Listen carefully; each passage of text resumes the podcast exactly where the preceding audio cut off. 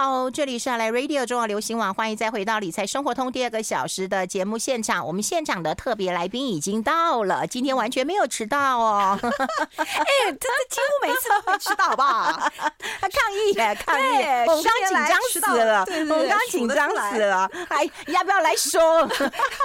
这五个手指头数得出来，可以可以，五个手指头，三个手指头就够了。嗯，三个费用在笑，我不知道。好，我们先换一下我们的好朋友，专业 C A P 财务顾问陈敏丽老敏丽老师，你好，你们好，各位听友大家好。哦，今天看你春风满面的，嗯，是啊，不冷吗？不冷啊，不冷啊！哦，今天没那么冷。对啊，靠近这个火炉怎么会冷呢？哎，就真的是啊，真的他没看到我的手这样指向那个我的暖炉。哎呦，来来来，我们今天要趁热跟大家来聊一个议题。好热，好热，真的，昨天才出来。对，就昨天，然后今晚会这个保险局就忽然讲啊，就是说对于那个实支实付的那个那个那个那个保单要做重要的。变革演绎，那这话一出来，不大家都快翻天了。对，其实还在研研拟中啊，还没有规范。大家嘛是聪明人，对，这这这根本就是在给大家一个停停卖效应。对 对对，哎，那现在它到底有什么样的一个？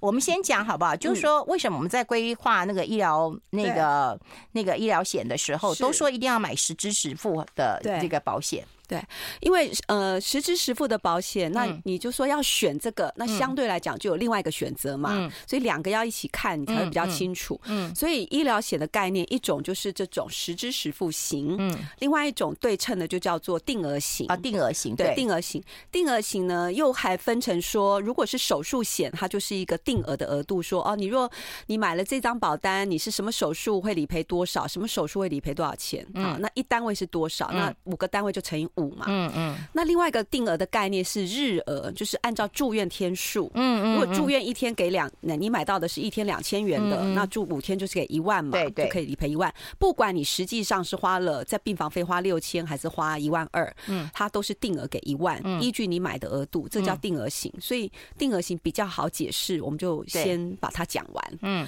那对照版就是实支实付型。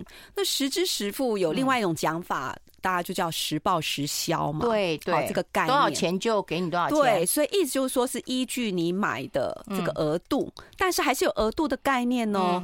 意思就是说，它并不是无限上纲，说哦，不管你花多少钱，然后结果你医疗费它全部买单，嗯，不是，嗯，它是你人你买到的是一个额度，嗯，在额度内凭单据报销，嗯嗯，对，所以你额度买的越高，你当然可以报销的范围就越大，嗯嗯，那再来一个概念是说，实质实付型呢，它就会在这一张实质实付型保单里面，就会分成三种项目的额度，嗯，一个是病房费日额，一个是手术费，一个是。嗯，其他或我们俗称杂费，嗯，对，这种这个是住院医疗型的实支实付的住院医疗型保险，嗯，在整个保险里面还有另外一类的实支实付型保险，是关乎意外伤害的实支实付型保险。啊，实支实付还这么多复杂的啊？对对，一个是属于健康险的范围，嗯，就因是它的主轴是是因着住院。住院，你有住院再产生的这些病房费、杂费、手术费，嗯，好，那你在住院医疗险里面会分成说，你买到的是实支实付型住院医疗险，还是日额型住院医疗险，嗯，还是你单买一个定额的手术险，嗯。嗯好，那么可是另外还有一大类是产险类里面的意外，呃，不见得是产险，应该就是意外伤害险。嗯，那你有可能是跟着寿险公司也买得到这种意外伤害险。嗯嗯，但你也有可能是单独跟产险公司也买得到这种意外伤害险。嗯，那大部分大家买的额度就是三万呐、啊、五万呐、啊。嗯，好，俗称 MR，用英文的代代称就叫做 MR。嗯，呃，所以这是两类型的。呃，实质实付型医疗险，嗯，那我们回过头来讲，大家最常见、最常买、最关心的住实质实付型的住院医疗险，对对，住院医疗，对，好，那为什么要为什么实质付实质实付型重要呢？因为你想想看哦，如果我们刚刚定额型的，它会被拆成是日额住院病房费嘛，给付住院病房费的日额型的住院医疗险，嗯，跟给付手术费的手术险，它是拆开来卖的哦。嗯，所以你如果通通都要买定额型的，你是要买两个保单，嗯，你会。分别，万一呃发生手术的时候有理赔，发生病房费差额的时候有得理赔哦。好，或者就算不发生了，反正你有住院一天，你买定额型的那个日额型的住院医疗险，你只要住院一天，你就可以得到理赔。嗯，但是按天一天顶多一千两千，你你夯不啷当买到四千不错了吧？嗯，那你可能要住院十天才会有四万嘛。嗯，好，它的优点是你就算出院的时候花四千，你住院十天。如果你真的买一天四千块的，嗯，你住院十天一律赔十四万，嗯，对吧？对。那不管你出院的时候是花四千，他也赔你四万，哦，你就有机会多赚。但是如果你花四十万，他还是赔你四万，哦，这定额型就这个概念，嗯，所以定额型它有机会多赚，但是呢，会有机会赔不到你够用的额度。你不能把定额的跟那个实支实付一起讲，我现在就是一起讲。你现在这样一起讲，大家就很容易搞混哦。好，那我再厘清一下哈。好，为为什么？因为我要来对称实质实付型的优点。对，我们刚刚讲说日额型，你有机会，你事实上花四千，但拿到四万。嗯。但是我刚刚有举另外一个相反的例子啊。嗯。你知道我们住院的时候，现在有很多花费是必须要自付的，是像一些比较高额的检查费。嗯。你可能例如说核磁共振，核磁共振，如果你要，你必须要符合一定的条件，你才能够去做核磁共振。你可能要先拍 X 光。嗯。X 光片找检查不出来，他才准你健保才会给付。这你再做下一个检查，再做下一个检查，所以你并不是你一你想做核磁共振，健保都给付的。嗯嗯。所以当你想做一个给付条项目呢，呃，你要做一个检查，是你想要早一点做，或者是做高阶一点，嗯，那你有可能要自费。对，或者是说你在做手术的时候，有一些材料像那种那个心脏的支架。对不对？嗯，你可能要自费。嗯，所以有一些的项目呢，不是靠手术费、靠病房费就会理赔够的。嗯，有一些的花费是你买定额型的保险是不够的。嗯，所以实支实付的话，它我们刚刚讲回到实支实付有三大科目嘛。嗯，一个是病房费，嗯，一个是手术费，一个是杂费。嗯，所以。不是因为病房费，不是因为手术费的其他科目，只要是必要的花费，在住院期间的花费，你都有机会在杂费这个科目里面去申请。嗯，那通常杂费的额度又又还算比较高的，例如说你买一个单位，你的杂费可能就有十来万。哦，你如果买五个单位，你的杂费额度就有五十万，所以它比较好用。嗯，万一因为。保险毕竟，我们回到保险原理，是不是我们讲过说要保大不保小？嗯，你要优先保大的花费。嗯，虽然几率低，但重点是，如果一旦发生，对我们家影响很大。嗯，一一时之间拿不出钱来，或。不应该 不要去花这种钱，对，对，影响我们的退休准备、一教育费准备。那我们就宁可一年花个几千块买一个保险，是万一出大事情的时候可以换得几十万、上百万的理赔。嗯，那这样的事情其实是要靠实支实付型的住院医疗险，那个额度才会比较够用。哦，好，那大概金管会和保险局为什么会这样做呢？他发现很多人对，就是为了要生病。然后来赚钱的，对，好，就讲简单一点啊，就生病赚钱，或者是我怎么样，我一定要住院，或我怎么样，我一定要怎么样，对，然后我才可以得到理赔，才可以赚钱。哎，这个其其实实支实付型，这就要讲到历史了。大家要知道这个背景，嗯、就是说实支实付型的医疗险，照说是没有空间给我们赚钱，哎、嗯，怎么会落到现在实支实付型医疗险可以赚钱？不、啊、是说你花多少钱可能就对，因为你有额度限制哦。嗯、所以如果其实你的实际花费超过额度，你甚至还是不够赔哎。嗯，那怎么会超过呢？怎么会赚钱呢？我们你要下一段吗？对，你怎么知道？有默契，有默契。I like 好，我们现场的是我们的好朋友啊，这个陈敏丽啊，敏丽老师啊，对，刚刚我们看到另外一个好朋友刘凤和也说他来了，对呀，欢迎专家哎，对对，欢迎跟我们线上一起来讨论一下，刘老师啊，欢迎补充啊。那我们刚才提到，就是说，呃，这跟副本的理赔有很大的一个关联性，你说要从历史开始讲起啊？对对，其实我们刚刚提到说，实支实付型的原理，它本来就是一个损失赔偿的原则，嗯，而且是。最大损失赔偿，就是说你只能赔偿到你买的那个额度为限。嗯，所以照说你甚至是有机会还赔不够你实际花费，不太有机会赚钱的。嗯，那怎么会有机会赚钱呢？呃，第一个改革呢是实支实付型的商商商品，后来有开呃很多的公司，从安泰为首吧，那时候。安安泰人寿是台湾第一家外商公司到台湾嘛，嗯，它就开放是二择一的功能，就是你同样是实支实实付型的，原则上是实支实支实付型的住院医疗险，但是在住院呃日额的部分可以开放，你可以选，如果你这次住院花费不大，也没什么手术费，也没有什么杂费，嗯，然后甚至你是住仍然住健健保病房，然后你只有补贴个自付额，假设一天六百块好了，可是你买的额度是一天两千块的，按。本着实支实付型的精神，就只能赔。六百嘛，申请到六百，但是呢，他那时候就开放，你可以二择一择优，嗯，所以如果你实际花费是六百，但你买的日额的额度是两千，你这时候可以选在这次住院可以选择日额给付。哦，那你就可以赔到一天两千，我就有赚，OK，好，那就有赚。如果你的实际的日额费的差额是三千，那你就按着你买到的日额是两千的额度，好歹你可以申请到两一天两千，嗯，这是第一阶段实支实付型的医疗险。开始有一些日额的好处进来，嗯，那第二个阶段就是二零零八年、二零零九年、二零零九年，呃，二零一九年，那对对，二零一九年，哎，不对不对，呃，二零零七年说错了，更早，二零零七年那个时候呢，那时候因为有更早，我我一九九三年开始呃做保险，所谓的做保险嘛，成为保险业务员，在外商公司，然后呢，所以有些人在。在外商公司进来之前，可能已经买了一张实支实付型医疗险，本土公司的。嗯嗯。后来外商呃公司进来，他的住院医疗险更完整、更高额度更好，好设计的更高额。有些人就会买第二张实支实付型医疗险。嗯。但是照说呢，概念上这个额度应该是堆叠上去的。嗯。例如说你在第一家公司杂费有有十万块，嗯，然后的额度，第二家有二十万。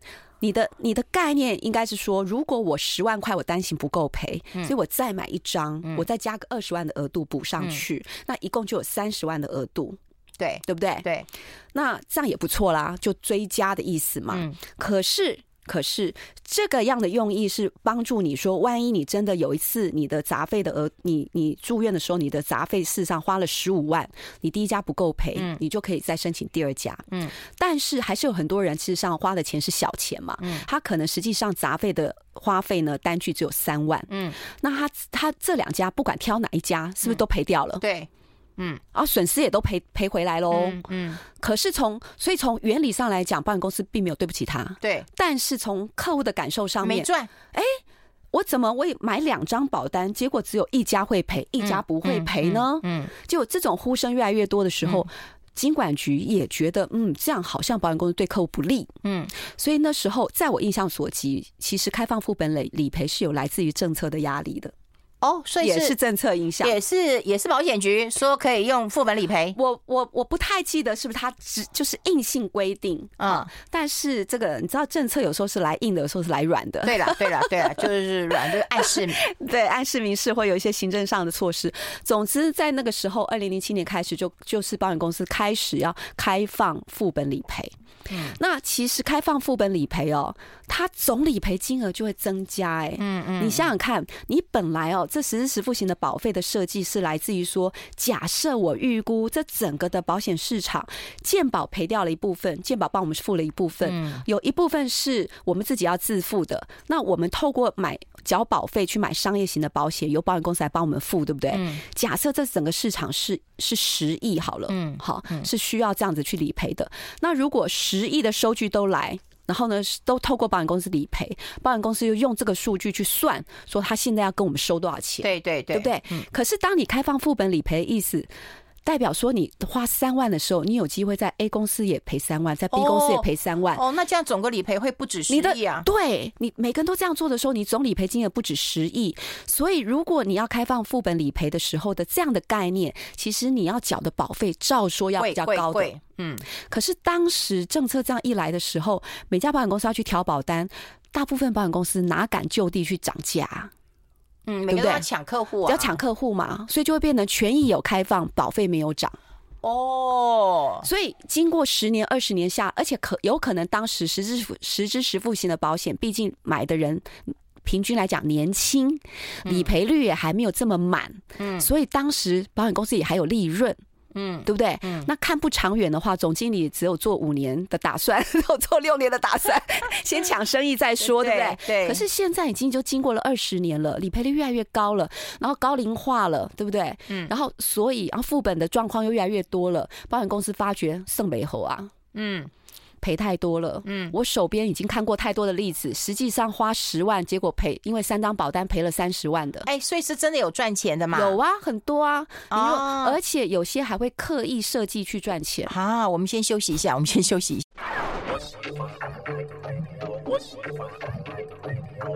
好，我们欢迎回来理财生活通，我是夏云芬啊，在我旁边的就是我们专业的 CFP 财务顾问啊，陈敏丽敏丽老师啊。我们刚才广告时间还在聊啊，也就是有人真的是。啊、呃，生病住院其实会赚钱的，是啊。对，你说啊那个举那个癌症的例子好不好？对，嗯。就是像现在癌症的医疗技术也越来越进步嘛，嗯，可能以前有些手术要住院做，现在可能就是门诊可以做，对对。然后有些化疗、放疗，以前身体会极度不舒服嘛，然后所以都要住院，对不对？现在也可以做得到门诊，嗯，就可以做，嗯。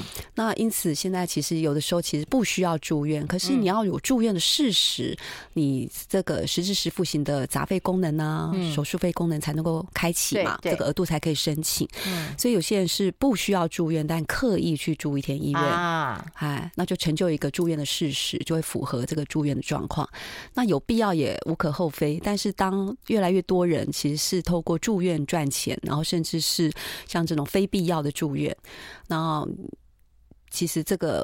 烂怎么讲？过度理赔的状况，超额理赔的状况就越来越越普遍，然后金额累积到一个程度，保险公司在在理赔负担上不堪负荷的时候，他就会限缩他的理赔，或限缩他的核保，嗯，或者是说停卖，或者是说调整保单，嗯，好，或者是说像之前我们不是讲到说。啊，保险公司曾经在政策的影响之下，也开放副本理赔吗？嗯。可是，在二零其实二零一八年就已经开始有检讨这件事情，所以二零一九年金管会其实已经有呃下过一个政策，开始限缩了，就规定说实支实付型的商品最多只能买六张，同一个客户买六张，寿险公司类的三张，然后呢，产险公司类的三张。嗯。所以我们刚刚讲到说，住院医疗险一定是只能跟着寿险公司的保单走，但是呢，你的意外伤害医疗险你可以在寿险公司买得到，你也可以在产险公司买得到。嗯，可是，在产险公司这边也最多只能三张。嗯，那你三张的话，就会有人是那个那个，可能是第三家，你的保你的正本是送到第一家，然后你的第二家是送副本理赔，第三家是送副本理赔。有些公司已经不堪负荷，就是他自己会虽然。政府呃，金管会开放你最多六张，嗯，可是我保险公司自己可以把门再关紧一点啦，嗯，所以现在其实也不是每一家保险公司都开放副本理赔。哦，已已经就已经比以前少了。现在好像就我数据上知道，可能大概只剩下五到七家有开放，嗯，可是现在金管会正在演你的是还要再收紧一点，嗯，好，如果他一声令下，就会变得通通都不行。哇，等于他帮保险公司把这个门关起来。嗯哼哼，对，所以这个是，他是也担心保险公司，如果你这个门再不关的话，你的亏损会扩大。是啊，因为之前防疫险保单已经有这个经验了嘛，嗯，已经让大家可以可以看得到，就是说，当一个。保保险费并不是越便宜越好，在当下，就你你是第一个享受到的这个利益的客户，当然是对你是很好。嗯，可是当呃受到超额理赔的人越来越多的时候，多到一个程度，就是全体的保护遭殃，因为这样的保单就会开始限缩，就会开始停卖，然后甚至保险公司有机有可能会倒。好，那最后其实不是全民之福啦。对啊，对，哎，现在听说会有人一直问说有没有末班车可以搭？现在呃讲实在话是有啊，因为这个正新闻出来，目前还只是研拟中嘛，所以我一些我我这两天也还在做财务顾问的训练嘛，那他们有些就是保险经纪也是同样同时保险经纪人的双重身份，他们就讲说昨天已经有接到客户电话在问啦，嗯。嗯，那你会怎么给他们建议呢？我觉得就是重新盘，你你不要因为是停卖。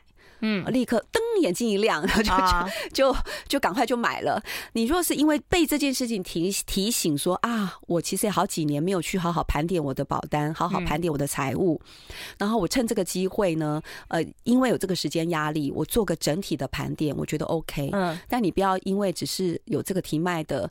压力或者这种风呃这种风声，然后很快速的就做了一个买保单的决定。嗯，对，很多人事实上在我们过去因为做全方位理财规划，会做全家庭的财产盘点嘛，嗯，然后他才赫然发现说，哇，原来他买的保单比他想象中多。嗯，原来他某一张保单已经很久都不在，都已经不记得有这张保单。嗯，嗨，就很像说你很久没有。大扫除，你说不定根本都不知道。说天哪，我的那个什么毛巾，我最近才刚买，结果一一翻箱倒柜才发觉，说之前还有二十条毛巾还没有用。那应该会发生在你家吧？哎、欸，对对对，现身说法。哎，有费勇也讲，我们家也发生过一件事情，都有吧？我们家剪刀，对，而且被找找出来是有十几二十把。天呐！所以现在刚好正要过元旦年，接下来要过农历年。对对，从现在此时此刻到二月呢，是非常适合大家，不只是做家里面的大扫除，对对对，也非常适合做家庭财务的总盘点。你可能会整理出来很多你藏在不知道藏在哪里的股票啊、保单呐。嗯哦，哎，可是现在我觉得大家就是说，对于保险，但大部分人不会想要去赚钱，只是希望就是说能够弥补，比方说那一一呃的的另外。外的金钱的支出啊，哈，就健保之外，我可以呃住好一点啦，或享受好一点。那大部分是不会，那少部分还是说哦有赚嘛，哈，有赚钱的。可是现在如果把这个门给关了话，我们该做怎么样的一个那个这个这个？检讨跟真真醒思啊，对我我觉得回到我们刚刚讲的，就是实支实付型医疗险这个概念跟这样的功能是绝对是很很值得的哦，很值得存在的。对对，因为它的它的三大科目呢，毕竟就是涵盖我们住院医疗里面会蛮用得到的一些项目，所以这两个都可以有嘛，对不对？实支实付跟那个定额给付。对，都可以有。对，你可以搭配。像我家自己，其实最早也是先买实支实付型医疗险，嗯嗯、然后后来呢，我再追加好呃日额型跟手术险当做一个补充。嗯，对，所以这也是一个做法。所以你如果原本已经有一个实支实付型医疗险，而且我觉得最重要还不只是看病病房费日额，其实是那个要杂费的杂费的额度要够高，因为。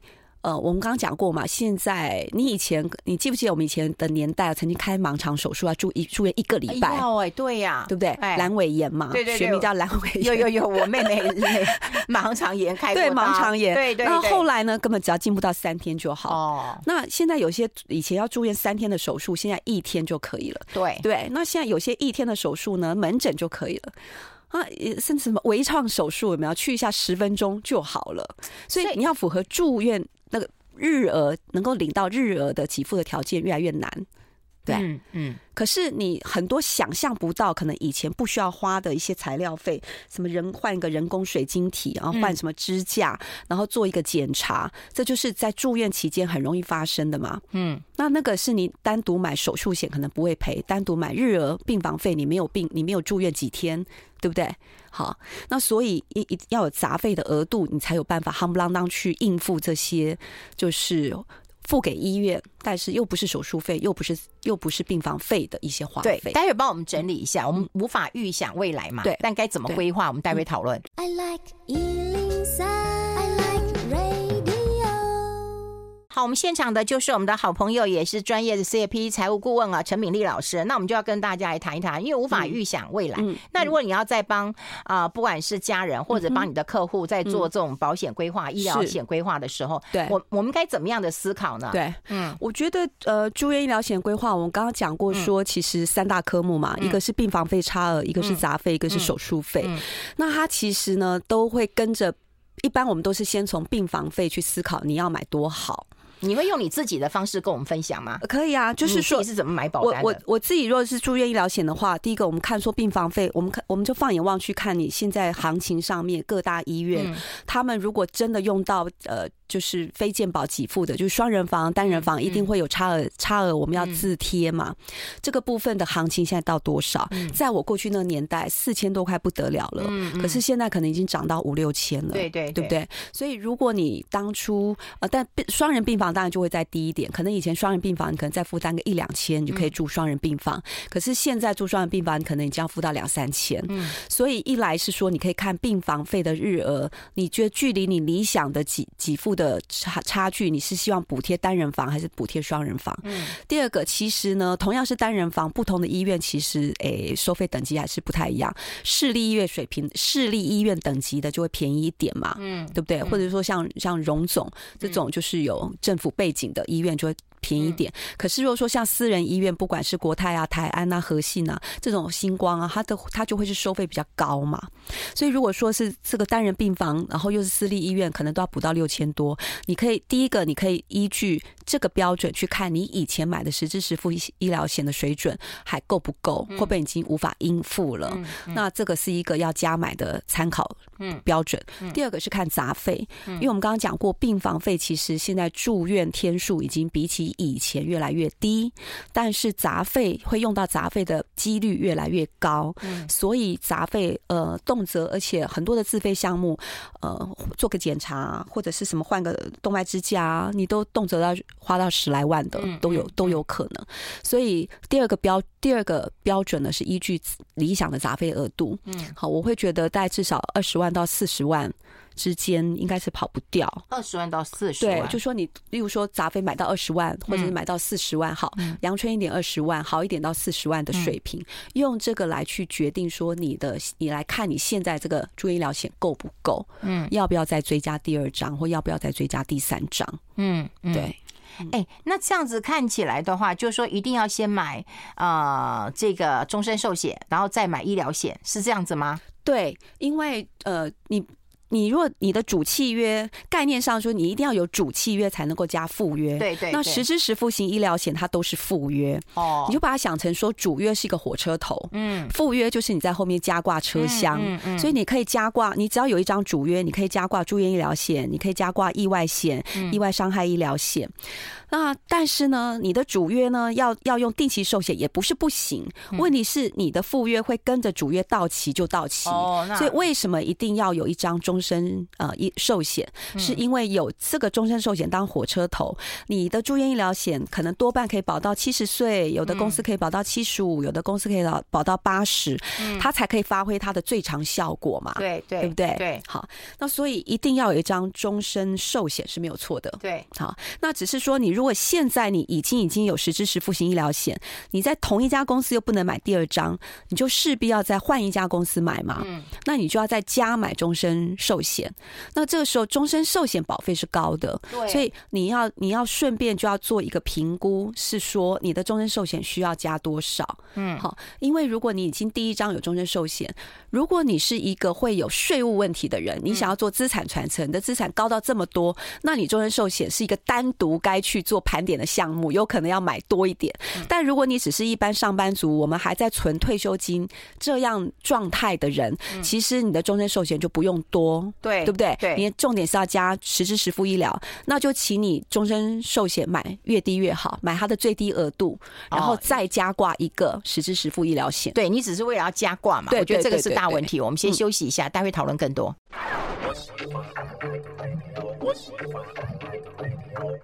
那我们持续跟我们呃陈敏丽老师来谈一谈，因为我们刚刚有提到，就是说你当然要买一个火车头，就是可能是一个终身寿险，对，然后你去加挂你的这个实支实付或者定额给付。对，那刚刚其实有个关键问题哦，费勇刚刚在广告时间迫不及待问说，那我们去哪里看得到我们的病房费啊，我们的手续费啊，对，呃手术费还有那个杂费，杂费现在看起来很重要。对，如果我要换什么人工水晶体啊，换成什么什么什么支架，换换什么东西的，对，可能就是要这个杂费来支出啊。没错，你要知道你的保险权益的话。第一个当然是在家里找出你的纸本保单。嗯嗯。照说我们当初投保呃核保完成之后，保险业务员一定会递送保单给你嘛哈。但如果说你的年久查不到找不到，第二个做法就打电话零八零，每一家保险公司现在都一定有零八零零免付费专线。嗯。呃。电话中询问当然也可以，嗯、只是这样你要自己手记嘛，哈。对。那第三个做法呢，就是你上他的官网去申请成为他的电子会员哦，这都不用付费的啊，好，你就可以在网络上查到你的保单资料。嗯。第四个做法，你可以上寿险工会去查你各家寿险工会的好处。上个月讲过。对对对，我们上个月讲过，就不用一家一家问，你是透过寿险工会去追去追到你所有的资料。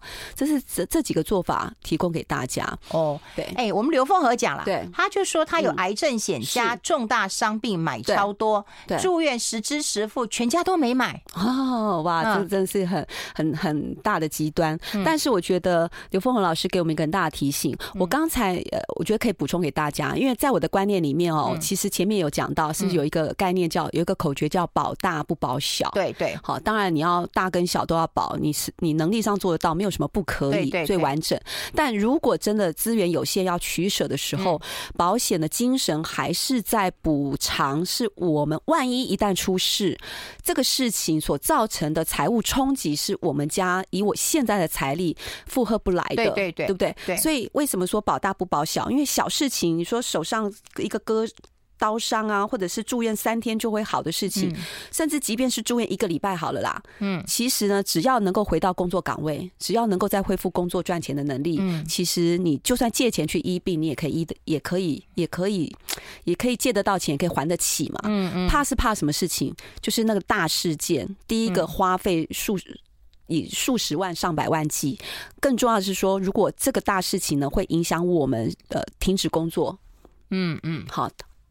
短则一两三年，嗯，长的话甚至更长久五六年，甚至是终身失能。这种事件是不是对我们家的财务冲击才会大？对，所以相对来讲，在所有保险里面，哪些事件是属于这类的事件呢？嗯，相对来讲，就是你看，癌症最花钱，癌症会啊，对不对？或重大伤病，重大的伤病，嗯，好，不管是这里面包括什么全身瘫痪啊，或者是说什么肾衰竭啊，好，或长长期来讲，就是这个影响到你的几神神经啊，中枢神经。啊，等等，这些其实会导致我们失能的结果，所以这就是买大啊，嗯、对，它就是买大，没错，没错。嗯、那重住院医疗险是一个普及性的，就是大病小病你都多少一定赔得到，嗯、但是有可能大病的时候，它毕竟还是赔你在医院里面的花费嘛，对对。可是这些花费并不足以去应付我们失去工作收入，或者是说有一些大病，例如说像癌症，你可能不只要花到付给医院的钱，嗯、很多时候癌症我们在花什么？钱呢？你看你，我们会不会吃不好，会吐，嗯，对不对？我们会不会吃一些保养品？嗯，还有呢，有一些止吐，呃，或者是说，因为你你消化不良，你可能会还有你睡不好，你可能甚至会去换你的床，嗯，有没有？对，很多额额外的花费，呃，并不是付给医院的，还有我们可能要请人来照顾我们，嗯，我们请不管是在医院里面请国内的看护，或者说后来我们要回家请外劳，很多的花费并不是付给医院的花费，嗯，对。哎，那他这样子的话，是呃，癌症跟是呃重大伤病，它也是附加在在在一个终身寿险之下嘛？大部分它是附约，可是癌症险是有主约的存在哦。有些癌症，有些保险公司有出主约型的癌症险，你可以单独买。嗯，而且癌症险它就会分成两种给付，一种是有点类似。呃，住院医疗险这种概念会分科目给付，嗯，好，例如说住院，呃，癌因为癌症住院一天给多少钱？嗯、因为癌症动手术会给付多少？嗯嗯、因为癌症做化疗、做放疗，这种是疗程式的设计。但癌症险也有另也有另外一种设计，跟重大伤病险一样，是一次性一笔性的给付。嗯，你可以买二十万保额、五十万保额、一百万保额这样的概念。嗯，好，那这样的好处是什么？就是我不我不管我花在什么科目，而且我也不需要慢慢申请，我只要符合理赔要件，一笔给你一笔钱下来哦，所以我可以用在我真正觉得重要的地方，不管是呃花钱买时间去请人来照顾我，或者是代替我的暂暂暂时性的收入，或者是代替我的医疗花费，就比较好用。嗯，对，所以如果买大不买不呃不。买保大不保小的话，或者说只有一笔预算的话，我也是认同说要先把这种大事情的事故先保起来。嗯，对。哦，他就是那种买买大不买小的人。大概就是这样子。对对对，哦，对。那我们刚刚提到，就是说我们一般的就是那种住院型的医疗险，嗯，嗯，它是它是帮助第一个，它的它的概好处是说涵盖性比较广，嗯，因为它并没有设定说你一定要癌症或某几个重大伤病才能够理赔嘛。嗯第二个概念是说，我用我的疗程如果用我的疗程如果久，我的住院医疗险就有机会可以一直申请，所以它是一个持久战。嗯，它是有一个普及度，但是如果是癌症险跟重大疾病险，就有点像是我针对特定的这几个特别花钱的事故，特别重大的事故，我集中有效的去把保额拉高。嗯嗯，对，所以行行有余力，当然是这两个是可以搭配。嗯哦，如果你买大不买小的概念，就是要先把啊癌症险跟重大伤病险保起来。对对。对，好。那刘凤娥也提醒啊，他说住院的实支实付保险理赔的纠纷其实蛮多的。是啦，我想也是。对，可可以可以想见啊。嗯，对。然后他就说，去看医生的时候，千万不要穿戴名牌。有些医生会叫你自费，装穷一点。所以你这真是 很细腻的提醒，很细腻的提醒，好可爱，很实际，很实际。对对对，不过有人讲了，保险真的要回归风险转嫁的初衷了。对，因为你去想，哎，无为不为，没错。你看这样，其实你是害到，你是害到谁？你其实你害到自己啊！这样整个制度不健全啊。没错，没错。好，所以我们大家所以会回到刚刚在感触说，品德教育还是很重要。我们回到如果人性上面，我们真的是取我们要用的，嗯，然后呢，把我们的花费买在刀口，真正的风险保额把它做大，但不要想说透过保险赚钱。嗯，那如果因为越多的人越这样想，其实整个制度被破坏，信任也被破坏。嗯。嗯，哦，好，这个啊，对，有人讲说，哎，要讨论一下，嗯，就是有些主约的额度太低的话，会限制医疗险赴约的单单位数。嗯，有可能。有可能，嗯，但是保险公司很多嘛，不是每一家公司都这样限制。哦。所以为什么你可能就是呃，透过保险经纪人或透过比较全方位的财务顾问，嗯，由他们来协助你去做搭配，最适搭配，就你现在所有的去补强你所没有的。嗯。嗯，好。我想很多人还跟你讲说，哎，要不要另开主题？像保保保险到期七十到七十五岁要怎么处理？有人说今天题目很棒，可不可以啊放到节目上让年轻人听到？会会会，我们会放上去了。好，今天呃希望大家都满满的一个收获，更谢谢我们的好朋友专业 CFP 财务顾问陈敏丽敏老师，谢谢，拜拜，拜拜，新年快乐！哎，对耶。